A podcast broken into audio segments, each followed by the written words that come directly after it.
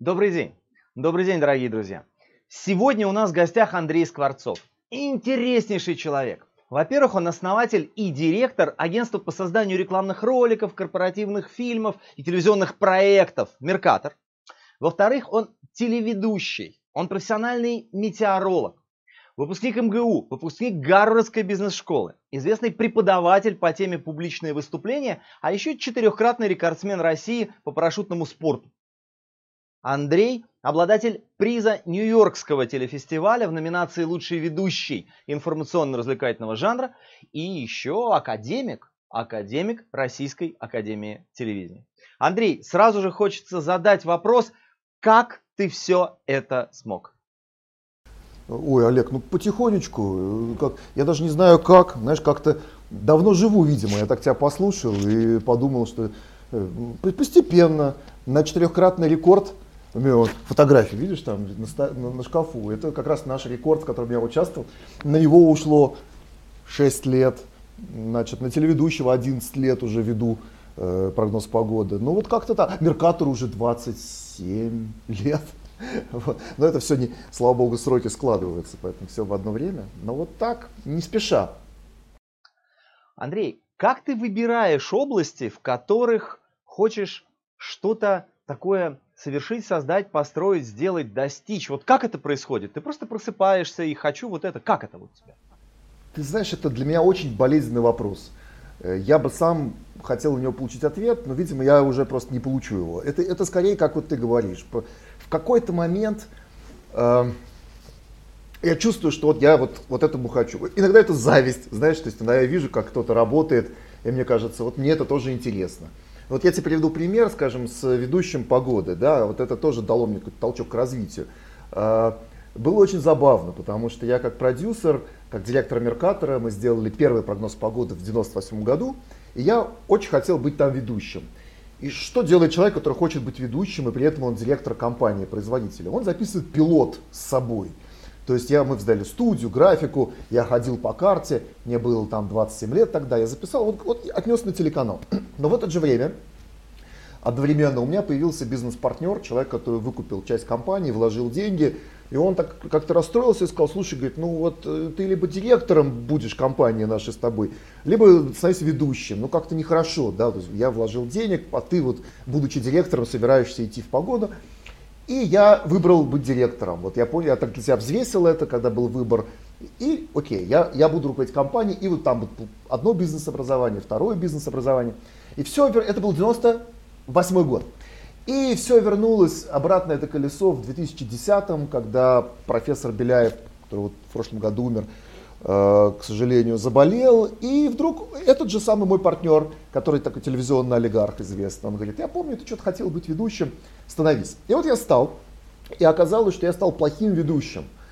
И у меня было два пути. Это очень смешная история, я все время рассказываю про то, как я все ждал, когда меня начнут узнавать на улицах, я вел этот прогноз погоды по телевизору. И я, известная фраза Познера, который говорил, что если лошадиную задницу показывать в эфире месяц, ее будут узнавать на улицах, а меня показывали уже четвертый месяц, и пятый, и шестой по телевидению. Много, прогноз погоды часто выходит в эфире. И меня никто ни разу не узнал, я почувствовал вот такое, что мне надо либо сдаваться и, ну, не мое, да, бывает такое, уходить, либо что-то пробовать, что-то отчебучивать и учиться. Мне, кстати, помогла супруга, жена. Она сказала, Андрей, ну ты толдычишь в эфире каждый раз все одно и то же. В Вологде 15, в Волгограде 22. Что ты хочешь? За что? Тебя узнавать не за что абсолютно. И вот это меня как-то, ну что ли, разозлило по-хорошему. Я понял, что я должен это попробовать, ну как-то, ну что-то с собой сделать. Вот себя как-то поменять, изменить, ну чтобы, по крайней мере, уйти, ну хотя бы ответственно уйти. Что я поучился, я прошел какой-то путь, я сделал что-то, чтобы и не получилось. И вот тут мне повезло, мне получились хорошие очень педагоги. Вот правда повезло, то есть я набрал в Яндексе там, актерской школы, и был у меня сначала педагог Юра Мартынычев, молодой э, педагог из ГИТИСа, потом он передал меня э, нашему с тобой педагогу Валентину Васильевичу Теплякову, который, слушай, я прям, знаешь, так второй раз уже я говорю о том, что кто-то умер, но если ты не знаешь, что Тепляков тоже умер от коронавируса в ноябре, ужас, очень, да, трагедия, ну, как бы, тем не менее, у меня было счастье, и у тебя тоже, у него учиться. Вот как-то так вот, вот само вышло. Ну и, соответственно, это целый путь, целый путь изучения актерского мастерства, системы Станиславского, который занял у меня 6 лет. Ну и вот какой-то результат, какой-никакой, да, вот этот приз нью-йоркский, лучший ведущий информационно-развлекательного жанра. Это все какие-то плюшечки оттуда. Ну, вот, то есть, Андрей, смотри, так. что получается. Получается, что тебя, ну вот история с развитием навыков ведущего, с призом, тебя зацепила. Ты посмотрел на себя на экране, ты понял, что нет, ну ты ведущий не очень, тебя зацепило, ты захотел стать классным ведущим. То есть была вот эта мощная мотивация, ну потому что откуда ты 6 лет? Я просто когда так смотрю назад, я думаю, что это очень часто меня мотивирует такое, знаешь, ощущение себя в будущем. То есть вот когда мне было там 25 лет, я вдруг осознал, я уже начал Меркатор, мы делали э, графику, видео. Я помню, что я общался с одним директором по инвестициям одной крупной нефтяной компании.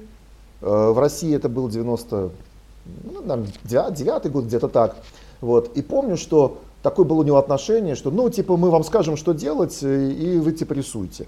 И у меня не было возможности даже вставить ему какую-то рекомендацию по содержанию. Я почувствовал, что я хочу, я бы хотел, чтобы этот уважаемый знаменитый, кстати, выпускник Гарвардского университета, американский человек, ну, как-то немножко меня серьезнее воспринимал. Вот, ну, может быть, такой комплекс вот у меня был, что э, а я для него типа принеси подай. Я подумал, надо поучиться. Я, значит, набрал в России э, американская бизнес-школа. Я хотел именно вот его образование получить, такое же, чтобы я знал тоже, что и он.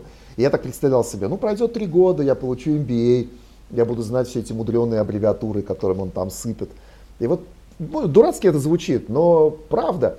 И действительно прошло три года, школа называлась IBEC, Американский институт бизнеса и экономики. Она и сейчас есть, но в 99 году она была единственной школой в Москве, которая привозила западных педагогов, и со мной в группе учился там целый караван людей из Price Waterhouse, там московский офис обучил. И реально было очень круто.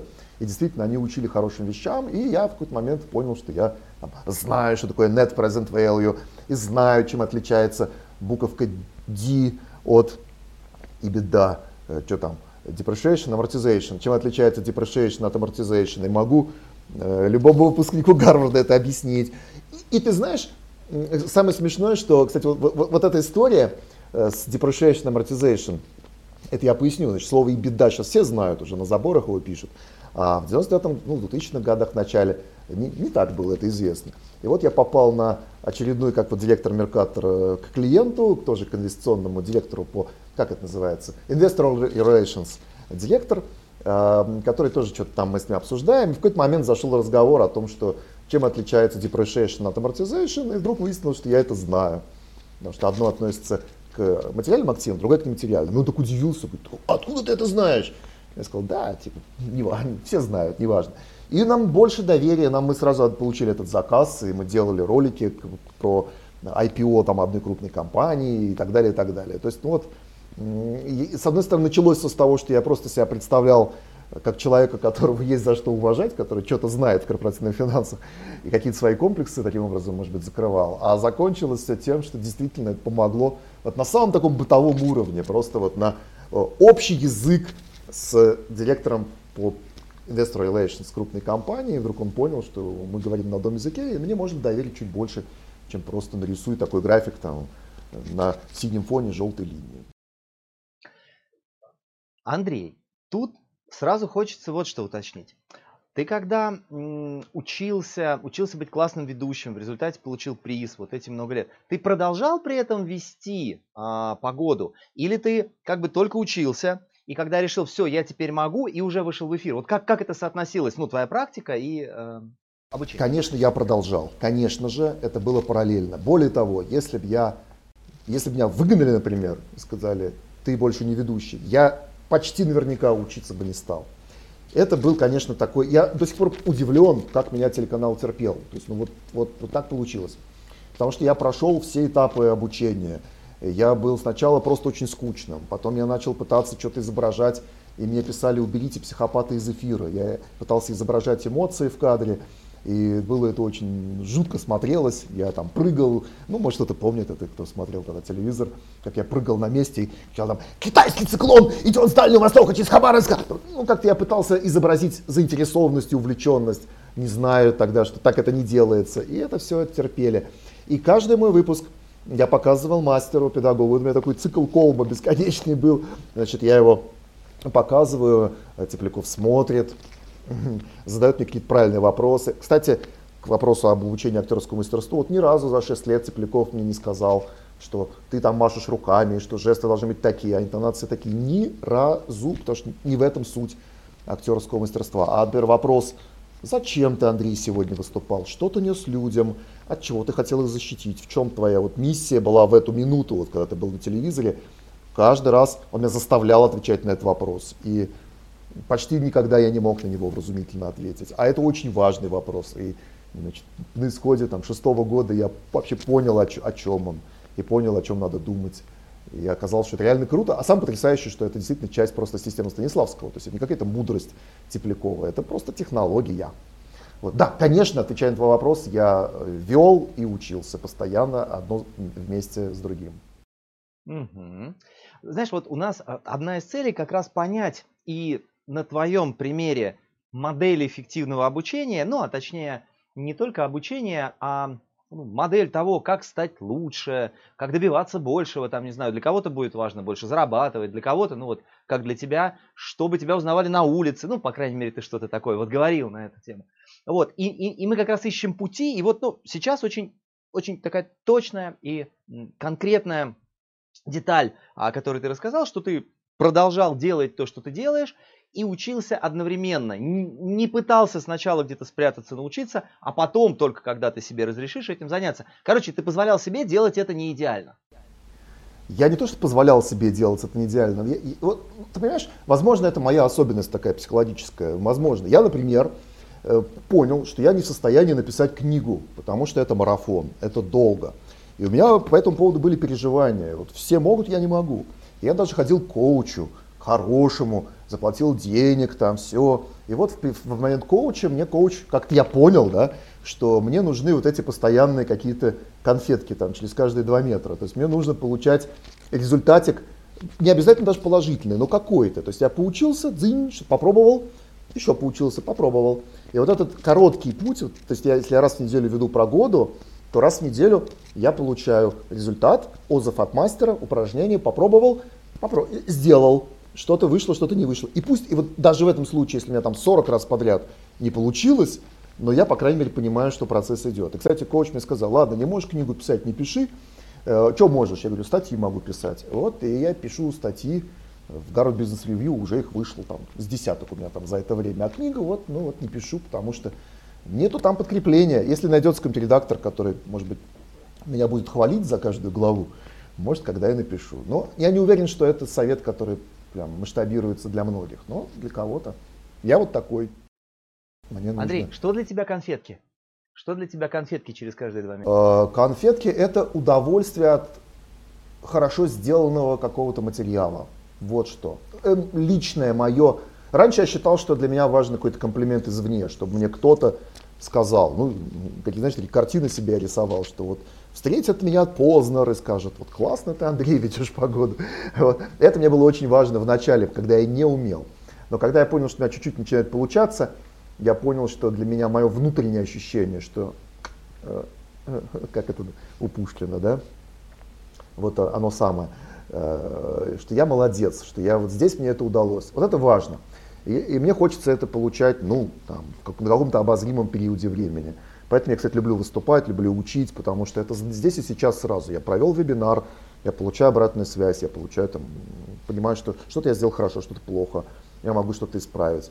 Вот это все для меня конфетка. Она может быть вкусной, невкусной, но должна быть не очень далеко, вот не так, чтобы там когда-то. Ну, неделя или месяц, я так понял. Ну да, неделя, месяц, да, где-то так. Андрей, чему ты учишься сейчас и учишься ли ты сейчас чему-то? Э, так, прямо вот сейчас я ничему не учусь. Наверное, я могу, может, я что-то забыл. Нет, прямо сейчас я свой курс должен записать. Это, кстати, тоже вот такая локальная история. Книгу не могу, но меня позвали записать свой онлайн-курсик для мобильного приложения. Ну, не знаю, я могу же рекламировать. Skillcap, Рома Мадрика, знаешь, комп... знаешь, ты же тоже там, тебя же да. тоже позвали, ты тоже делаешь. Вот, я прямо сейчас заворачиваюсь вот этим, ну, помимо того, что я в Беркаторе делаю, я вот делаю это. И поэтому на какое-то время я не учусь. Вот. Из последнего, если ты спросишь меня, чему я учился недавно, я учился на курсе АНД, Ассоциация независимых директоров, там совместный с э, Лондонским институтом директоров, курс независимый директор, Charter Director. И вот буквально завтра мне наконец-то должны вручить диплом, потому что я закончил год назад, но там пандемия, то все. Завтра должны мне выдать его. Я сертифицированный независимый директор. А, а, очень сложный, странный вопрос, почему я пошел туда. Если хочешь, могу потом тебе рассказать. Вот. Но вот какие-то такие я для себя... До этого я еще съездил в Гарвард на неделю, взял там себе курс э, Leading of Change, там лидерство в изменениях. Этому учился. Учился на курсе стендапа и очный. И, кстати, у Павла Воли очень симпатичный есть курс онлайн. Как-то он «Сила воли 24» курс стендапа онлайн. Очень грамотно сделанный, ты, может, не ожидаешь от э, него, но очень качественно, очень умно сделанный курс. Я еще прочитал кучу книжек про юмор. Вот это мне интересно. Книги про юмор, Джуди Картер, Comedy Bible, там все вот эти вот замечательные вещи. И на основе этих американских технологий сделал неплохой онлайн-курс. Вот из того, что последний, вот если взять там последний год-полтора, э, учился вот таким вещам. Андрей, я все равно не удержусь а, от вопроса, и нужно это решить прямо сейчас. Зачем ты пошел на курс независимых директоров? Я уверен, это, это вот десятки, а может сотни людей, которые будут нас с тобой слушать, в какой-то момент тоже об этом думали. Я просто тебе хочу сказать, я тоже об этом, а, я тоже то, думал, и, честно говоря, не закрыл еще для себя этот вопрос. А, я еще не отказался от этого. Я продолжаю думать. Да, вот расскажи, пожалуйста. Олег, сходи. Я тебе прям рекомендую, потому что на самом деле, ну, тут есть две или даже, может быть, больше причин. А, во-первых, это просто очень качественное преподавание. Это хорошие педагоги э, из Англии, и, которые ведут этот курс в институте. Там есть у них там два, два формата. Есть чисто российский, э, он подешевле, попроще, курс независимый директор. И есть вот этот чартер директор, который на английском читается, и а, британские педагоги. Ну, я, э, поскольку я люблю всякое выпендрёж, ну, вообще, я, я взял, короче, британский этот курс. И там, во-первых, там очень собирается, ты знаешь, классная публика. То есть там такие вот друзья, твои одноклассники, я не буду называть, чтобы не хвастаться, но это очень интересные люди, и известные, и в бизнесе, и с ними просто очень приятно. Мы сейчас все там э, общаемся, дружим, и это здорово. То есть это очень хороший комьюнити, конечно же. Это очень качественные педагоги. У меня я очень критически и очень скептически отношусь к разного рода преподаваниям. То есть вот почему Гарвард был еще и поэтому, потому что я хочу, чтобы педагог был прям крутой, раскрутой. Тепляков, о котором мы с тобой говорили. Если кто-то не знает, это человек 20 лет был деканом актерского факультета ГИТИСа, это профессор, заслуженный деятель искусств, практически по прямой линии наследник принципов Станиславского. То есть это, это очень непростой педагог и очень, очень крутой. И в этом смысле курс хороший. Для меня это был апдейт моих бизнес-знаний. Ну, это все утекает. Гарвард был уже сколько? 10 лет назад, больше, 12 лет назад я закончил. А, а там новые курсы по финансам. И выяснилось, что я не все знаю. Кто бы сомневался, но тем не менее, э, значит, был курс про финансы, курс юридический, курс лидерский, такой секой. Ну, и есть такое меркантильное соображение. Все-таки э, с некоторым опытом в индустрии, быть независимым директор, директором прикольно. То есть в идеале тебя э, могут позвать в совет директоров, независимым директором какой-нибудь компании. Вот. Я сейчас в совете директоров одной компании, но э, она маленькая, частная, это практически такая, я там скорее набираюсь опыта и так как благотворительность. Но это реально очень интересно. Я делаю это профессионально, я знаю, на что независимый директор должен обращать внимание но люди там твоего уровня, твоей, твоей компетенции, известности на рынке и так далее, ну, извини, конечно, это твоя, твоя там пенсия. Чем ты будешь заниматься до 104 лет жизни? Ты будешь э, независимым директором разных компаний, ты раз в 4 месяца будешь э, заседать, давать ценные советы. И для этого нужна какая-то обязательно практика, ну, вернее, и практика, и как, какая-то база теоретическая, чтобы ты знал юридические нюансы, финансовые, на что обращать внимание. И это очень хороший для этого курс. Вот. Может быть, даже пока рано еще, может быть, там ближе к 100 годам можно пойти учиться. Но курс хороший. Я вот прошел. Потрясающе. Потрясающе, спасибо большое. Андрей, и вот ты знаешь, еще, еще меня я поймал ощущение, когда ты перечислял, э, то ли мы с тобой похожи, то ли я с тебя обезьянничаю, то ли в этом мире все всего как-то хорошего не так уж и много. Ну, потому что вот э, обучение, связанное с э, тем, чтобы быть независимым директором, я прям всерьез рассматривал год-два назад, значит, пока отложил, ну, сейчас спасибо, ты структурировал. А, ну, Гарвард, Тепляков. Вот, ну, Тепляков я, конечно, у тебя узнал. Вот. Потом смотри, я у Павла Воли тоже учился на этом курсе, понимаешь? Ну да как учился что? у Павла Воли? Я, я не уверен, что Павел Воля знал, что мы с тобой там учились. Он вот. не знал, нет, но мы прошли. Скажи хороший курс. Вот, ну, Восхитительный как бы курс. Да, Восх... да. Это лучший, лучший онлайн-курс, который... И там, кстати, тоже были живые тьютеры. Вот сейчас э, ту, ту, тот элемент обучения, который мы продвигаем, это вот прям живые тьютеры, и это прям очень хорошо. Действительно, очень курс. Очень да. хорошо. Андрей, кстати, Конечно. вот в контексте а, того, что ты а, говорил про я сейчас не учусь, но если ты записываешь курс, длинный курс, то ты, ну, фактически ты пишешь книгу, и ты учишься создавать и записывать длинный курс. Мне, мне кажется, что это вообще не сильно отличается от того, как ты рассказывал, как ты учился быть классным ведущим. Потому что ты будешь записывать э, уроки, тебе будут давать обратную связь, там, э, по, по, по... нет? Возможно, посмотрим. Я пока, пока только это начал. То есть, чтобы не начать это учиться, мне нужно сначала облажаться. Вот если курс получится неважнецкий, вот тогда процесс начнется, тогда будет эта боль и ад. Я над... У меня есть надежда, не знаю, может быть наивная, что мне будет легче с этим. Все-таки, ну, учу я уже 5 лет, и процесс обучения в каком-то смысле длится уже 5 лет, именно преподавание. Ну, мне кажется, что я... Вот на книгу это больше похоже. Причем писать вот мне трудно, говорить, как ты понимаешь, мне проще. Я преподавал всегда очно, да, и мне это было интересно, я встречался, группы, тренинги, публичные выступления, но пандемия, э, и мне предложили сделать онлайн, естественно, курс, и вдруг оказалось, что это очень классно, что это, во-первых, мне очень комфортно, я могу, мне комфортно, я могу тратить на это больше времени, потому что я из дома, с дачи, оттуда, отсюда, вот сейчас из офиса с тобой разговариваем. Я могу больше времени уделять людям, я могу разбирать какие-то домашки. А, и получился, на мой взгляд, очень симпатичный курс. И он вот тиражируется, у меня сейчас уже какая-то 12 группа уже идет. И там у меня 5 трехчасовых вебинаров, плюс домашки и так далее. И он накатанный, то есть я уже это сделал 12 раз, уже десятки, даже какие десятки, сотни людей уже прошли. И я понял, что мне теперь остается только из этих моих там 3 на 5, 15 часов говорильни, которые у меня есть, сделать такие, это же микрокурсы у Манрика Skillcap, там же такие видосики по 3-4-5 минуточек, я вот их самое вкусненькое, а я знаю, что у меня вкусненькое, я вот туда запишу.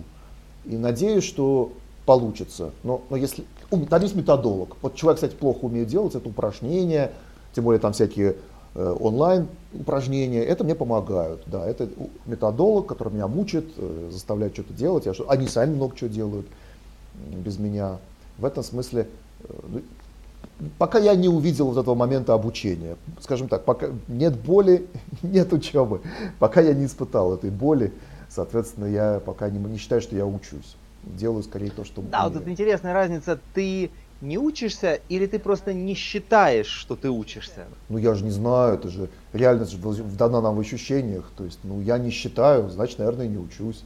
А так каждый день чему-то учат. Ну, наверное, если я что-то делаю. Наверное. Извини, я знаю, что насчет как бы, ну все-таки для меня обучение это э, такое осознанное насилие над собой. То есть я должен что-то делать иначе, желательно осознанно, понимая, что я делаю. Потому что прогноз погоды, я же не зря полгода вел, и ничего не менялось. И нельзя сказать, что я в этот момент учился. Я в студии, я писал текст, текст был мой авторский, я метеоролог по образованию.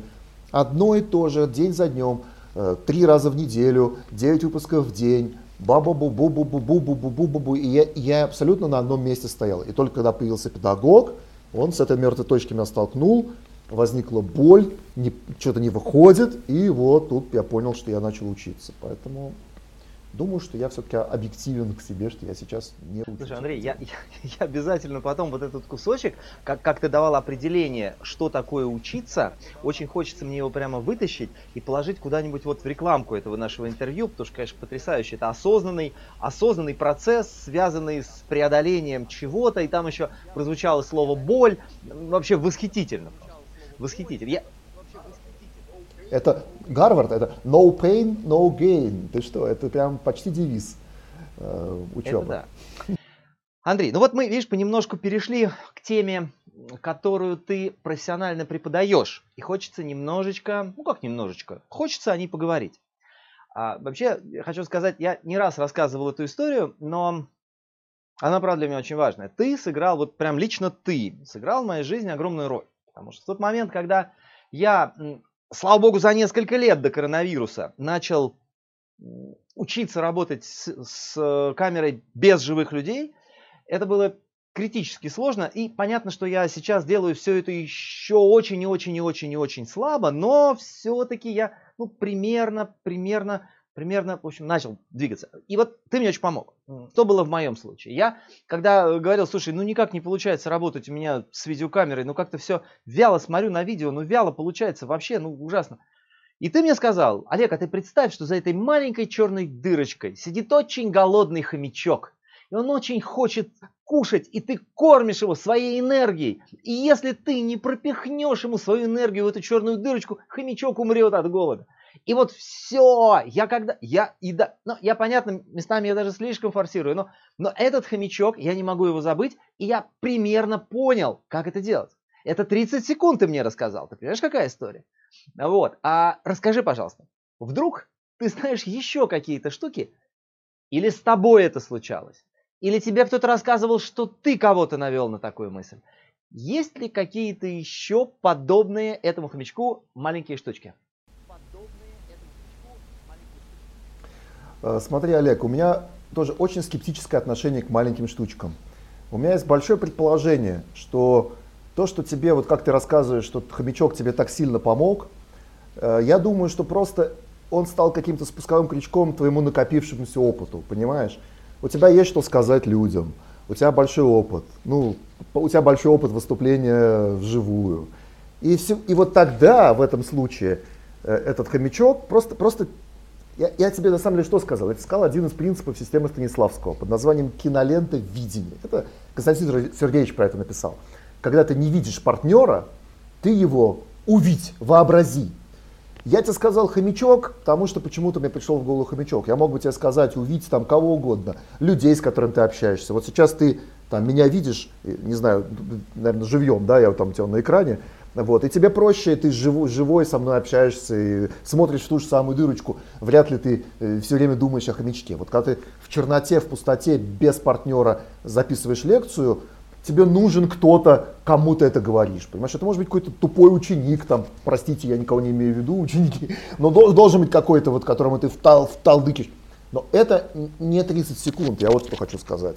И киноленте видений Станиславского люди учатся долго, это определенный навык, но если ты говоришь о том, что бы я хотел, что, может быть, изменить э, отношения ну, в публичных выступлениях, мне кажется, э, вообще само понимание, чего говорил Станиславский, должно поменять отношение человека к выступлению. Потому что э, выступление нельзя, это не я говорю, это вот русская театральная школа Станиславский, нельзя учить людей интонациям, жестам, позам. Это заставляет человека ломать себя, он теряет свою как бы естественность, свое обаяние, свою естественную живую харизму, пытается кому-то подражать, и вместо того, чтобы думать о своем материале, о том, э, что же я должен донести людям, он начинает вот это думать о жестах. А как, какой я сейчас сделал жест? Ах, жест должен быть открытый. И это все, это я, я могу сказать, что это прям объективное зло, но это с точки зрения Станиславского зло. И если подговорить с большими педагогами театральными, они скажут, что это так нельзя. И даже хорошие режиссеры э, не показывают актеру как надо. Хотя Эфрос, говорят, показывал. Ну, понятно, что на свете есть все, и все по-всякому, и по-разному, но это вот так. Поэтому э, у меня есть один очень хороший мой знакомый, который педагог в балете. Он э, заслуженный артист России, солист Большого театра. Э, и вот он, как, когда он слышит, что вот не надо учиться жестам, он всегда смеется, потому что ну, в балете нет ничего, кроме жестов. Геннадий Петрович Янин, э, мастер вот, характерных ролей, великий совершенно на самом деле артист, я считаю. И вот он всегда так смеется, говорит, ну как, жесты, ну окей, если у вас есть возможность учиться с 7 лет, э, закончить МГАХ там или Ваганова, пожалуйста, вперед. Но как бы, как Станиславский про, про это говорит? Он говорит, что развивать телесно себя надо. То есть занимайся балетом, конфу, боксом, легкой атлетикой, цигун, что угодно. А, развивай себя, пускай твое тело умеет делать все, что хочешь. Развивай голос, занимайся техникой речи, дикция, дыхание, резонаторы. А потом просто делай хорошее выступление, драматургию, давай хорошие примеры, хорошую статистику, увлекайся целью, почему тебе важно до людей это донести. И вся вот эта твоя вот физическая развитость и голосовая развитость, она автоматически тебе даст и хорошие жесты, и хорошую, э, хорошие интонации, и паузы там, где надо, точки и так далее, и так далее. Ну, может, я не уложился в 30 секунд, но мне кажется, это прям реально для кого-то, возможно, изменит вообще все отношение ко всему этому. То есть публичное выступление – это очень много про содержание, все, я считаю, практически все вот про содержание, которое дает в том числе и производную в качестве яркой харизматичной подачи. И хомячок это просто один из таких маленьких примеров, маленьких элементов этой штуки. Просто у тебя все остальное было, кроме хомячка. У тебя драматургия, структура, примеры, истории, э, тема, опыт, все это у тебя было. Тебе только вот не хватало его. Поэтому так и получилось хорошо. И я не готов вот так взять на всем, абсолютно всем сейчас какую, какую-то еще фишечку сказать, о, это изменит вашу жизнь изменит, если вы готовы. Да, знаешь, Андрей, очень интересно. Вот, ну, фактически то, что ты сейчас сказал, оно вполне укладывается в 30 секунд. Но дело же не строго в 30 секундах, дело же в той маленькой вещи, которая может оказать серьезное влияние. А что касается хомячка, может, конечно, у меня что-то и было, может, это и был э, спусковой крючок, но ты знаешь, я помню, как у меня внутри переключился какой-то рубильник. Ты знаешь, я вспоминаю книжку Тимоти Голви «Работа как внутренняя игра». Ну, сначала у него был теннис как внутренняя игра, потом работа как внутренняя игра, в общем, прекрасный совершенно коуч. И вот он приводил такой пример рубильника переключающего.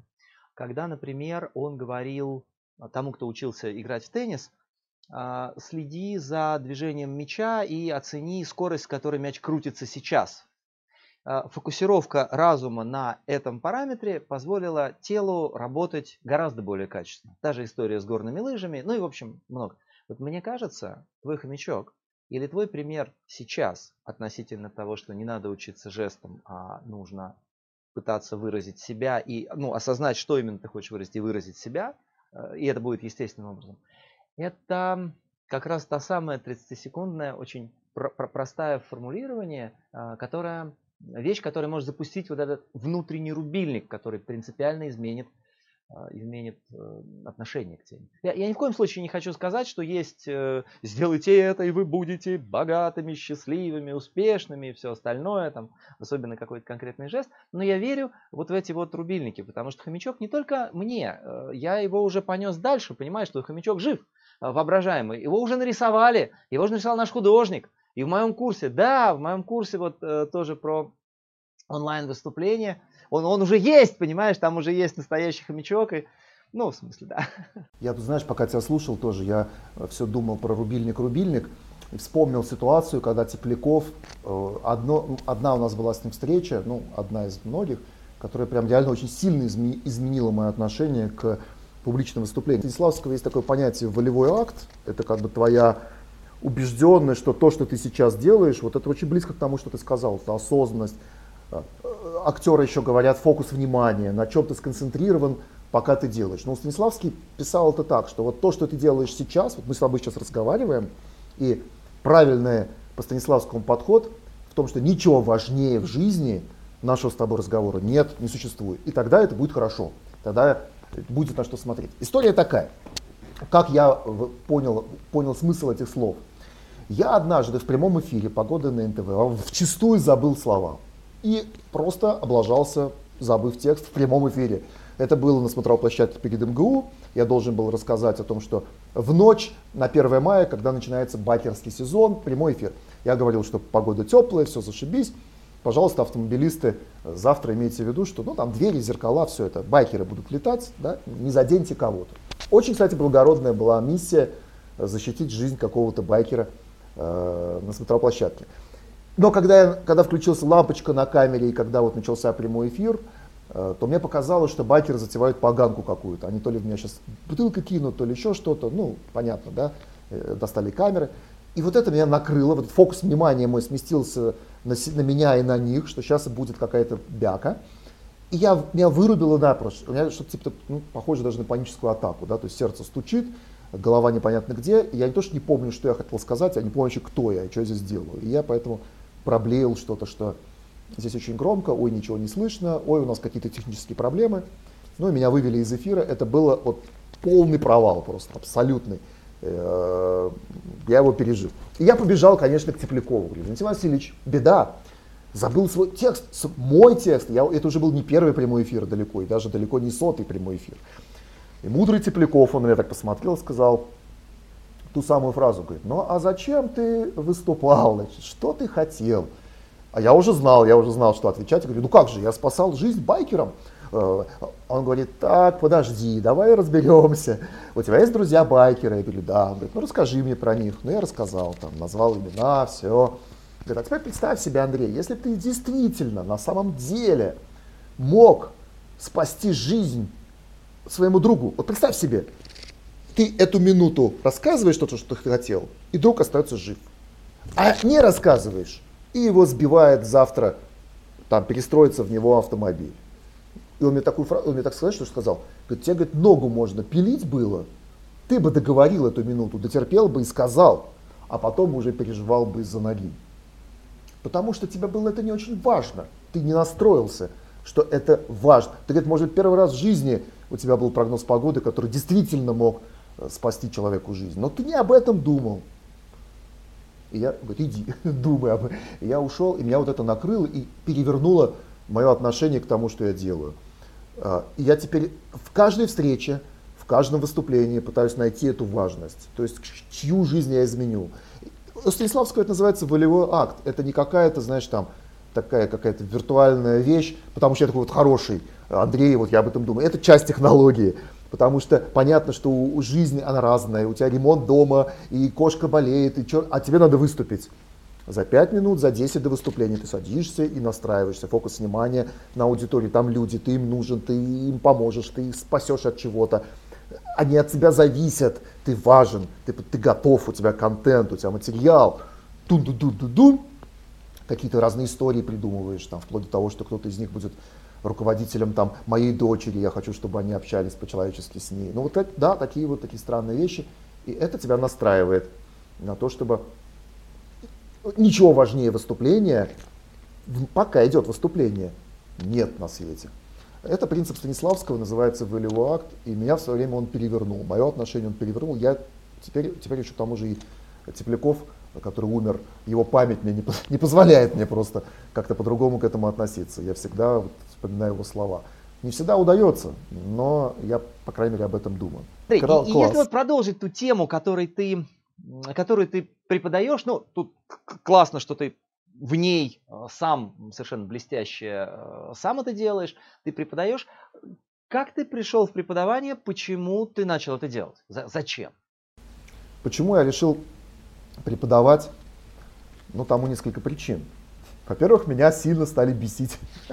Я извиняюсь, но э, у меня внутренняя мотивация была такая, скажем так, от противного. Меня начали раздражать, позанимавшись Тепляковым, э, поучившись драматургию Роберта Макки, вообще понимая, как делается контент, в том числе и аудиовизуальное публичное выступление. Когда я вижу, как педагоги учат там позам, жестом, там, встань туда, выйди так, там, махни рукой, мне как я, я посетил несколько таких тренингов, почувствовал, что я могу сказать что-то свое, ну, если даже не против них, то, по крайней мере, рядышком что-то отдельное свое, другое.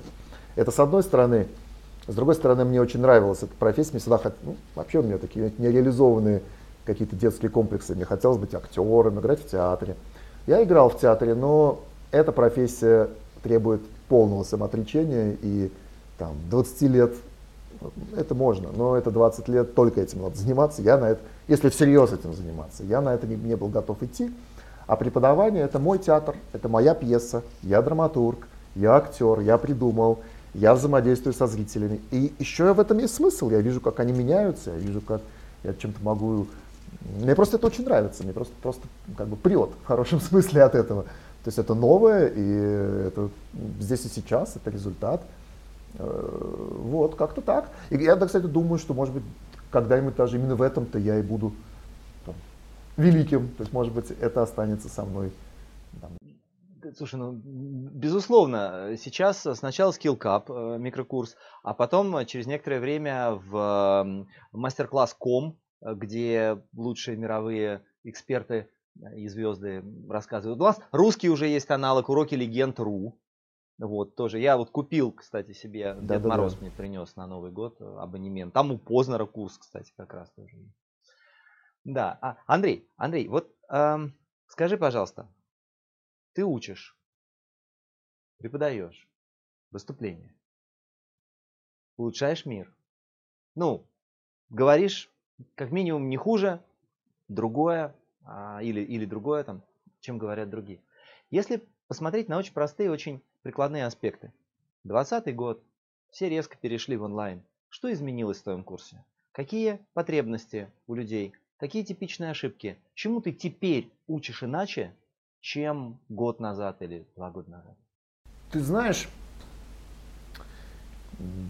помимо хомячка, о котором ты рассказал, то есть онлайн от офлайна отличается, если в плане выступлений, принципиально именно этим – что в офлайне я могу ходить по сцене, и хотя, опять же, учат ай-контакту, смотри в зал, э, я считаю, это не самое важное. Это важно, но это не самое важное. Стив Джобс смотрел в пол, Герман Оскарович Греф смотрит в пол. Человеку надо подумать, он имеет право отвлечься. И...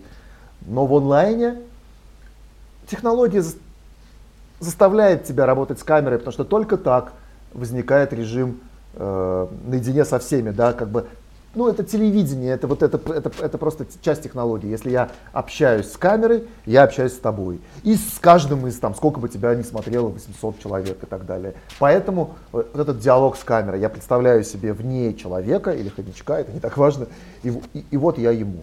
Это техническая часть, не самое главное. Что, из, что изменилось? Я, это, это несложно научить, это как бы быстро человеку объясняют, и дальше как бы вот он работает.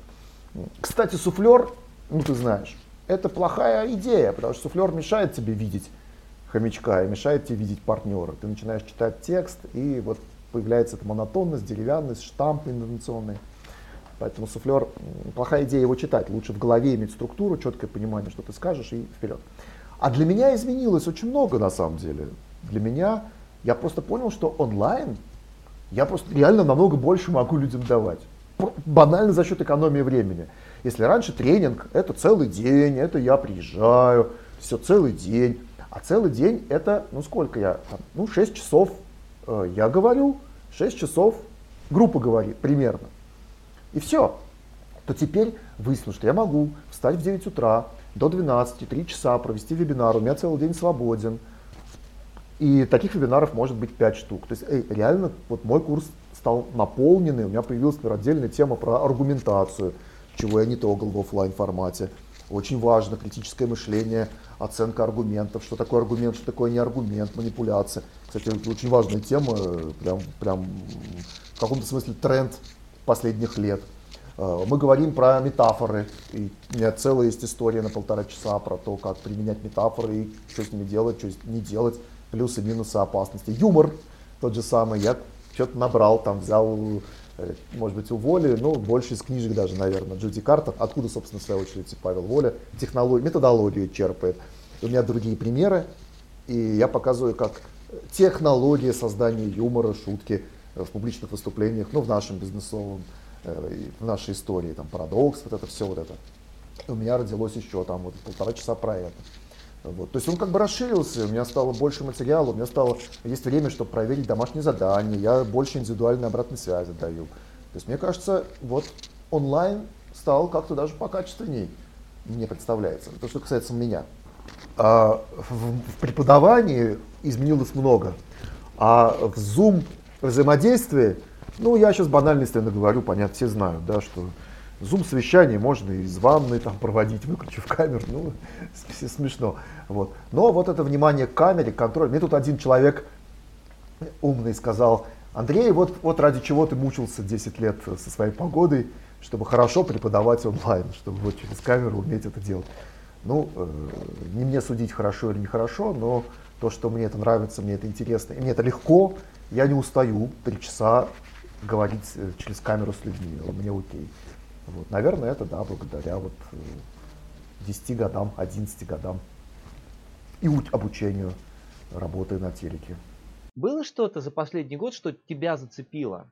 Прием, подход, фишка, не знаю. Что-то, что ты увидел и сказал, вау, я об этом не думал, я это не использовал, теперь буду. Про юмор понял. Вот что еще? Ты знаешь, я, может быть, немножко твой вопрос скорректирую под себя. Потому что ни фишки, ни приемчики, ну, скажем так, меня не очень занимают. Меня занимает глубина. Есть фильм такой, глубже, если не смотрел, посмотри. Глуби, глубина. И мне кажется, вот то, что я к чему стремлюсь и чему я учусь, я сейчас скажу, у кого я пытаюсь учиться, не в плане вот, как обучения, а в плане, к чему бы мне хотелось бы стремиться. Это к более точной аргументации, это к более критическому отношению к своему материалу, чтобы ни одной фразы не прозвучало, чтобы я не мог ее доказать. То есть, если я что-то говорю, у меня должен быть аргумент, что это так. И мой личный опыт здесь не является аргументом. В стороне мой опыт исследования, метаисследования, социология. Понятно, что кризис, там есть повторяемости психологических исследований, но тем не менее, с пониманием этого, на кого я сошлюсь.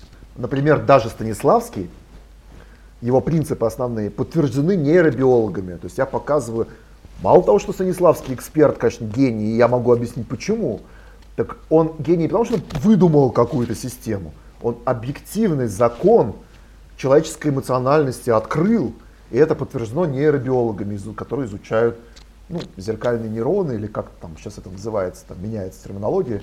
И там Вилианур Рамачандран из Калифорнийского университета, исследователь зеркальных нейронов, описывает, что когда человек в воображении видит волнующего картинку, он испытывает эмоции, это видно на изменении гормонального фона даже. А это абсолютно то, что писал Станиславский про киноленту видения, про этого твоего хомячка того же самого. И вот это, мне кажется, очень важным обоснованность и уверенность в том, что я не говорю фигни. Что я не просто говорю, психологи доказали, там, бла-бла-бла. Нет, дай ссылку, проверь, прочитай статью, прочитай исходники, что там. Э, я вот сейчас выступал на EdCrunch, меня позвали выступить как раз про юмор в образовании.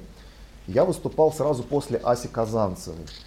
И вот Ася Казанцева для меня, знаешь, как бы уровень. То есть это человек, который нейробиолог, да, как так у нее называется профессия, которая критическое мышление, и она очень тщательно доказывает все свои тезисы. Я выступал сразу после нее, я понимал, что я должен быть не менее доказателен. Я не могу выйти и просто там сказать, а вот оно так, потому что я считаю, что это так.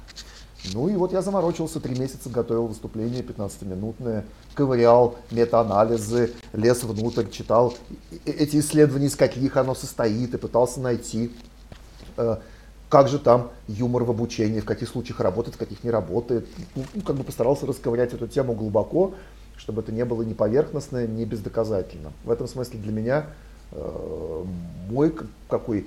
Я, я смотрю на людей, которые, как это называется, лекции, что-то популяриз... просветительская популяризаторская деятельность в науке.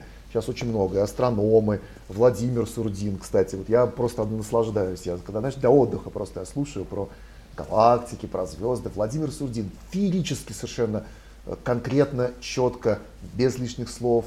Ну, в то же, в то же время очень драматургично рассказывает. У него там куча лекций по астрономии. Э, моральная философия, Майкл Сэндл, ну ты знаешь, там Роберт Сапольский, у нас в России Василий Ключерев, э, та же Ася Казанцева, что Екатерина Михайловна Шульман все по социальным наукам, э, по экономике Андрей Мовчан. Прекрасный мастер-класс «Как не потерять инвестиции». Посмотрите в YouTube. Очень аргументированно, очень драматургично. Проблема, решение, пример, пример, пример. И вот прям очень все плотненько. Ну, Сергей Гулиев, конечно же, любая его лекция, это наслаждение для меня сейчас. То есть это, то есть для меня Андрей Борисович Зубов, если это лекции по истории, ну, Родинский, более популярный, скажем так, вариант, э, там, с допущениями, с определенными. Но вот это люди, которые очень доказательные, у них все очень конкретно. Видно, что человек много знает. И видно, что Кстати, вот тоже интересно, могу, могу пример такой совершенно привести из другой истории, но, э, вернее, другого человека, ты удивишься. Николай Максимович Цискоридзе. Посмотри любое с ним интервью.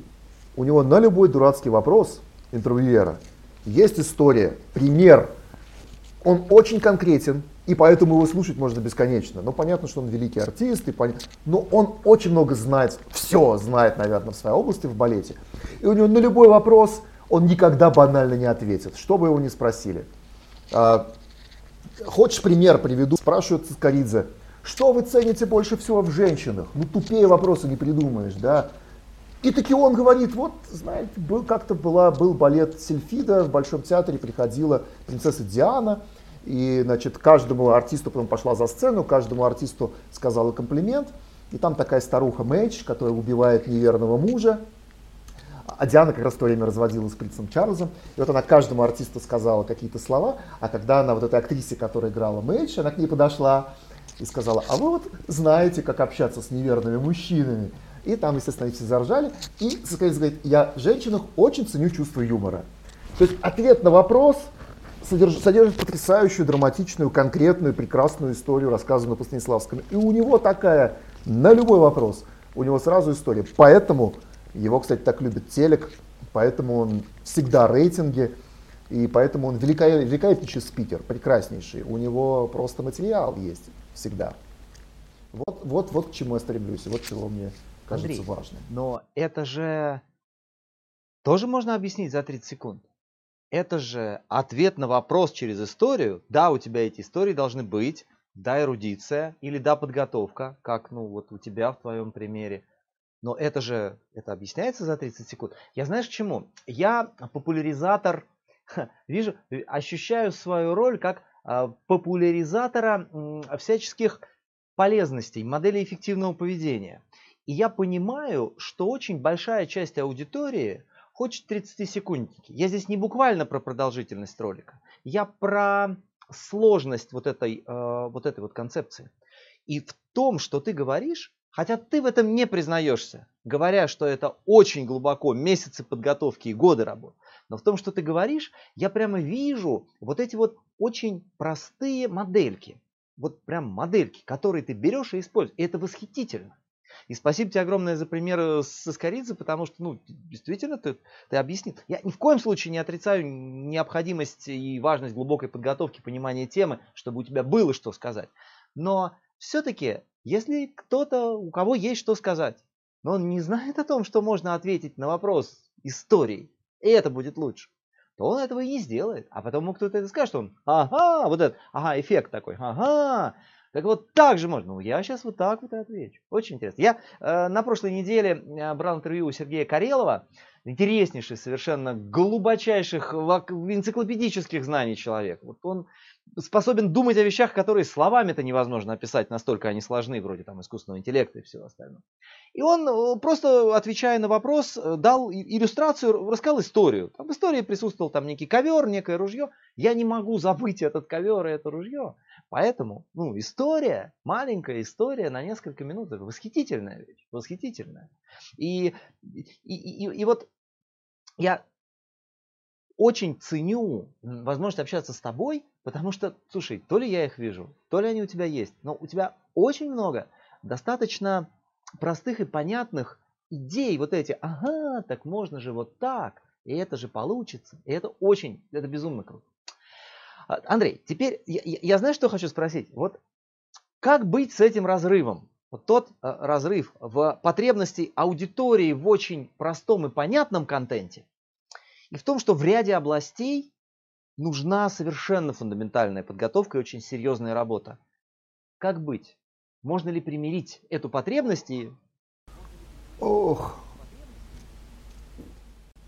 Олег, слушай, вот история. В прошлом году мы делали вместе со Сбером такой проект HR for HR. Если вы не видели, посмотрите, его выложили бесплатно. Это опыт лучших HR-специалистов Сбера. В YouTube есть такие мастер-классы на, на разные всякие темы. И там было жесточайшее рубилово. Какой длины делать мастер-классики, вот эти ролики. И мы даже в итоге с Наташей Журавлевой, это руководитель обучения Сбера, написали серию статей в Гарвард Business Review по итогам вот этого. И там была целая там статья, какой длины делать видео. И там, кстати, масса есть примеров и аргументов. Насчет 30 секунд. Эм, я считаю, что должно быть такой длины, какой надо. А, не должно быть скучно. Ну, ты же смотришь трехчасовые фильмы, там, ты же там, аватар смотришь, ну, не знаю, ты там, не ты, но в целом, ну, много людей, скажем так, смотрит аватар и, и, ничего, как-то три часа люди выдерживают, да, почему-то они досматривают до конца этот видосик. Хотя, казалось бы, ТикТок, ТикТок, да вот расскажите Джеймс Кэмерону про ТикТок. Нормально. То же самое с обучением. Если сделать обучение, чтобы каждую секунду человек понимал пользу, каждую секунду он бы чувствовал пример, драматургия правильная, проблема, опять же, решения, чтобы это было структурировано в какие-то принципы. Ну, то, чему ты учишь, и то, что если это есть, я тебе уверяю, будут смотреть и долго. Вот мы с тобой почему-то не 30 секунд записываем диалог, понимаешь? Я не знаю, может быть, ты нарежешь в итоге, останется 30 секунд, не знаю. Но вряд ли, скорее останется побольше. Э, так вот, э, есть легенда, если тебе тоже интересно, могу немножко подробнее. Есть, например, такое вот эти, знаешь, есть такая легенда, что дольше 7 минут видео не смотрят. Есть исследования, где разные всякие интересные, что через 7 минут там падает внимание. Вот мы в этой статье их упоминаем. Но когда их прочитаешь внимательно и глубоко, выясняется, что как они проводятся. Берут 800 видосов, сажают людей, и выясняется, что да, в среднем 7 минут, но никто не говорит о том, что из 800 видосов только там 50 вообще стоит смотреть, а остальное трэш. И, конечно, люди там и раньше у них качается внимание. Есть прекрасная статистика китайского стримингового сервиса киношного, China Telecom, по-моему, что да, люди в среднем 7, в среднем 7 минут смотрят художественный фильм. Но выборка все художественные фильмы мира, большинство из которых не стоит того, чтобы трех минут смотреть. А хорошие фильмы люди досматривают до конца. Поэтому вот это среднее, оно мало о чем говорит. Этот YouTube, где в среднем смотрит там 30 секунд. Да потому что в YouTube много дряни всякой, много булшита, понимаешь, который, да, я посмотрел, не зацепило, до свидания. Следующий, следующий, следующий. А вот тебя я посмотрю и час, и полтора, и два. Потому что это релевантно, это содержательно. Поэтому у меня нет такого однозначного ответа, что, мол, короткое и все. Не короткое и все, а настолько длинное, чтобы это оставалось интересно, полезно, конкретно и так далее. Ну вот, в частности, HR for HR, мастер-классы мы сделали там 15 минут, 20 минут. Очень, кстати, много на монтаже мы убирали каких-то общих слов, лишних рассуждений, оставляли конкретные примеры. Очень много спикеров работали, готовили эти истории, своим подчиненным говорили, такой story mining, он даже термин родился, что эти истории были найдены и рассказаны в камеру. Ну, там целая технология, вот она описана в этих статьях, как мы делали эти мастер-классики. Так что вот не, не могу я прям однозначно тебе ответить. Супер, 30 или супер. 30. И скажи, пожалуйста, а что ты думаешь вот о чем? Что если человек нашел что-то, что ему важно, то у него вообще нет вопроса, как поддержать свою мотивацию. А если ты поддерживаешь свою мотивацию, вынужден поддерживать, то ты, походу, делаешь что-то вообще не то и учишься не тому. Вот какие у тебя с этой темой отношения, соображения вокруг этого? Ты знаешь, ну, во-первых, первое, что хочу ответить насчет мотивации. На мой взгляд, непочатый край э, в том, чему ты учишь. Просто в качественном контенте, просто чтобы это было не скучно. Э, ну, просто потому, что очень много педагогов, это, может быть, идет таких советских традиций, да, там мотивация задана административно. Студент должен сдать зачет или он отправится в армию, да, если он мужчина. Вот твой выбор. И ты, какой бы ни был скучный препод, ты долбишь это, это занятие, эту, эту, эту науку, и у тебя даже нет гаджета, ну, советских времен, да, чтобы списать. Вот она. И с тех пор, возможно, это традиции, вот они до сих пор такие, да. И как поддержать мотивацию? Как, э, хороший педагог, у которого, ну, например, принципы драматургии, он просто их знает, может, интуитивно чувствует или приобретенно умеет это делать. Но он из любой ерунды сделает лекцию. Ну, у нас, например, я учился на географическом факультете МГУ, и у нас были как минимум ну их больше даже было, было два педагога, на котором набивалась аудитория, там 20.09 на 200 человек, аудитория ну, набивалась там и 300, и висели чуть ли реально на люстрах. Это как раз метеорология. Михаил Армадьевич Петросян, который был за кафедрой в то время, я влюбился в предмет, я вообще там, знать не знал, что есть такая метеорология. Но настолько драматично, настолько, может быть, через те же истории, настолько все на месте, настолько с любовью к предмету, что вот хопа, вот оно и втянуло, вот эти и мотивация родилась. Второй педагог Николай Николаевич Дроздов, которого вы все знаете, биогеограф, профессор кафедры биогеографии. Ну, понятно, что он звезда, но так он тоже. У него биогеография, ну, вы это видели все по телевизору, как он это, как он это делает, лекции примерно то же самое. По, поэтому вот в, ты возьми, чем круто, кстати, АНД, там, Жан Пуссон, корпоративные финансы, все через историю. Я сейчас тебе прям не готов пример приводить, но еще, но еще недавно я вот писал в Фейсбуке. Все через драму, все через какие-то такие вот истории реальной жизни. То есть это, эти финансы не просто финансы, давай высчитывай net present value. Это иначе разорение. Ну, то есть это все через, через, через какую-то драму. И не нужна никакая мотивация. Тебе хочется решить пример, тебе хочется э, найти отгадку и выяснить, в чем дело. Поэтому первое за счет мотивации, ну просто надо делать грамотные курсы, и это, это не початый край еще, драматургии и все вот это вот. А дальше есть понятие релевантности, то есть насколько это нужно человеку, насколько ему, ну опять же, проблематизировали, насколько он усвоил связь между тем, что ты сейчас делаешь, и там твоей карьеры или чем-то еще. Вот, собственно, и все. То есть ты, если это понимаешь, ты учишься, если ты не понимаешь, ну, трудно тебя заставить. Я, я вижу в этом, наверное, есть какие-то еще другие принципы мотивации. Но, знаешь, там, когда мне говорят геймификация, вот мне показывали, как какой-то сотовый оператор сделал рассказ про компанию в виде какой-то игры. Идешь ты, стреляешь, там, значит, ну, что-то побеждаешь, параллельно узнаешь какие-то факты про свою корпорацию. И если ты не запомнил какой-то факт, ты типа в игру, игру не проходишь. И это типа мотивирует, да, вот геймификация, обучение и так далее. Но я так подумал, подождите, а давайте зададим один простой большой вопрос. Зачем сотруднику знать факты о компании? Вот за, ну, мне сразу скажут, ну как, ну надо, ну ты же работаешь. Нет, давайте вот всерьез, вот зачем? Что он будет делать лучше? Объясните ему, что знание истории компании как-то реально ему помогает в его карьере, в его работе. Объ... Вот у нас в Меркаторе я рассказываю кейсы и показываю, вот эту проблему с клиентом мы решили так-то, а это так-то. А вот этот ролик плохой, у нас такой термин корпоративный, говно. Значит, вот, вот этот ролик, вот этот говно, потому-то, потому-то. И клиент не всегда даже знает, он не может себе дать объективную обратную связь, ему не нравится, он придирается там к цвету или к анимации, а причина на самом деле вот в этом, в этом. И люди понимают, что вот эти знания им нужны, потому что они просто будут быстрее делать ролики, быстрее радовать клиента и больше зарабатывать. Быстрее сделал, да, ну понимаешь. А зачем ему знать год основания компании этой? Возможно, надо для чего-то, возможно. Но так ты объясни.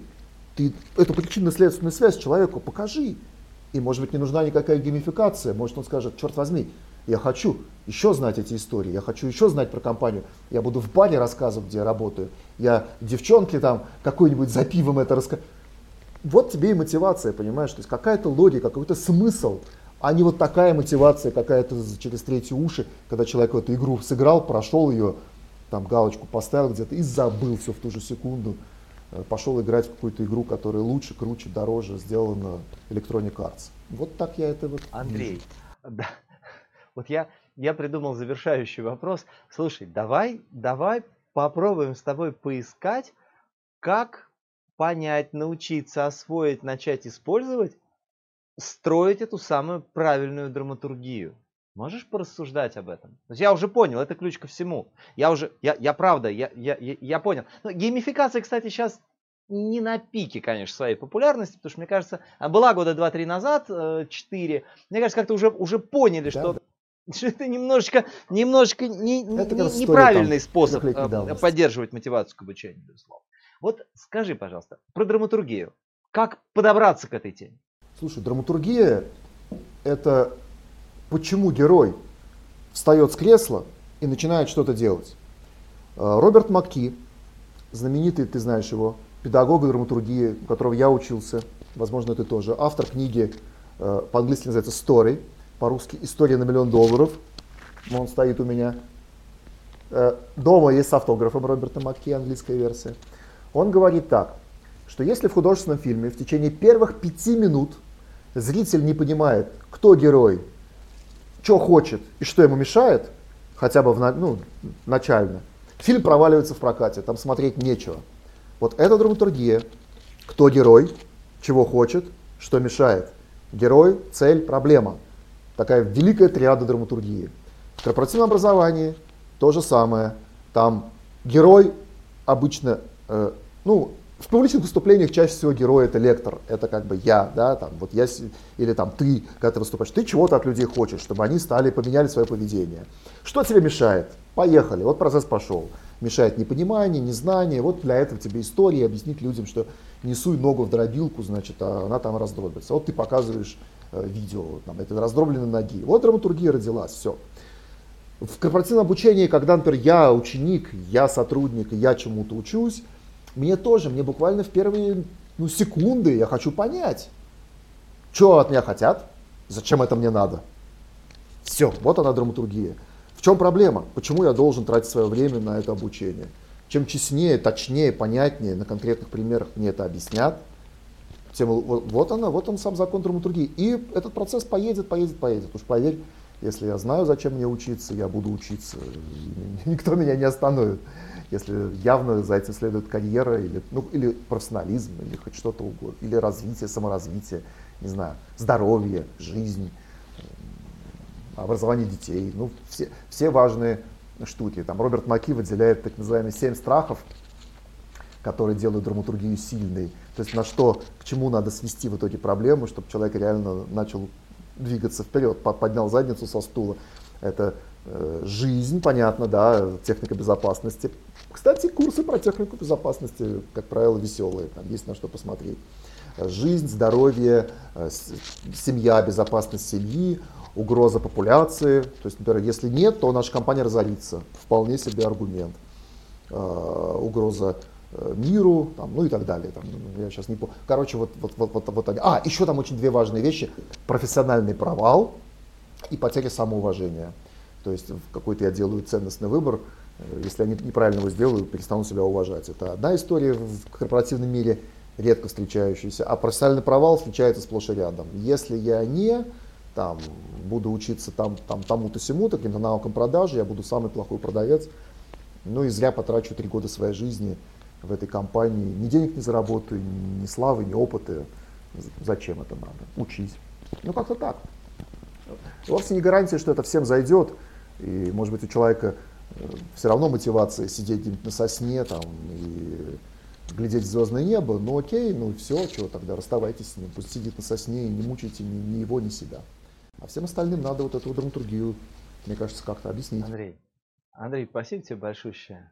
Ты знаешь, вот, вот разговор с тобой, ну, это была сплошная драматургия с твоей стороны. Очень многие ответы ты давал так, что я приклеивался я не мог отклеиться. И это было восхитительно. И следующие вопросы всегда приходили легко, потому что в твоих предыдущих ответах содержались те элементы, к которым хотелось задать следующий вопрос. Спасибо тебе огромнейшее. Олег, спасибо. Для меня пролетело, я уж не знаю, как для тебя и для зрителей, для меня время просто как одна секунда. Мне было дико интересно тебе рассказывать, отвечать тебе. Э, я сам не великий интервьюер, я не могу дать оценку, но то, что мне было очень интересно с тобой, отвечать на твои вопросы. Как-то они прям вот попадали прям мне в самое сердце. И мне было легко. Прости, если я был многословен. Но Ты знаешь, я, уже понял, мог. что продолжительность э, ролика или ответа, она должна быть такая, которая должна быть. Лишь бы в ней э, был смысл, не было воды и была драматургия. Спасибо, спасибо Олег, большое. спасибо большое. Спасибо большое, дорогие друзья, за то, что были с нами. Переходите на наш портал, переходите на наш телеграм-канал, там будет еще много-много-много интересного.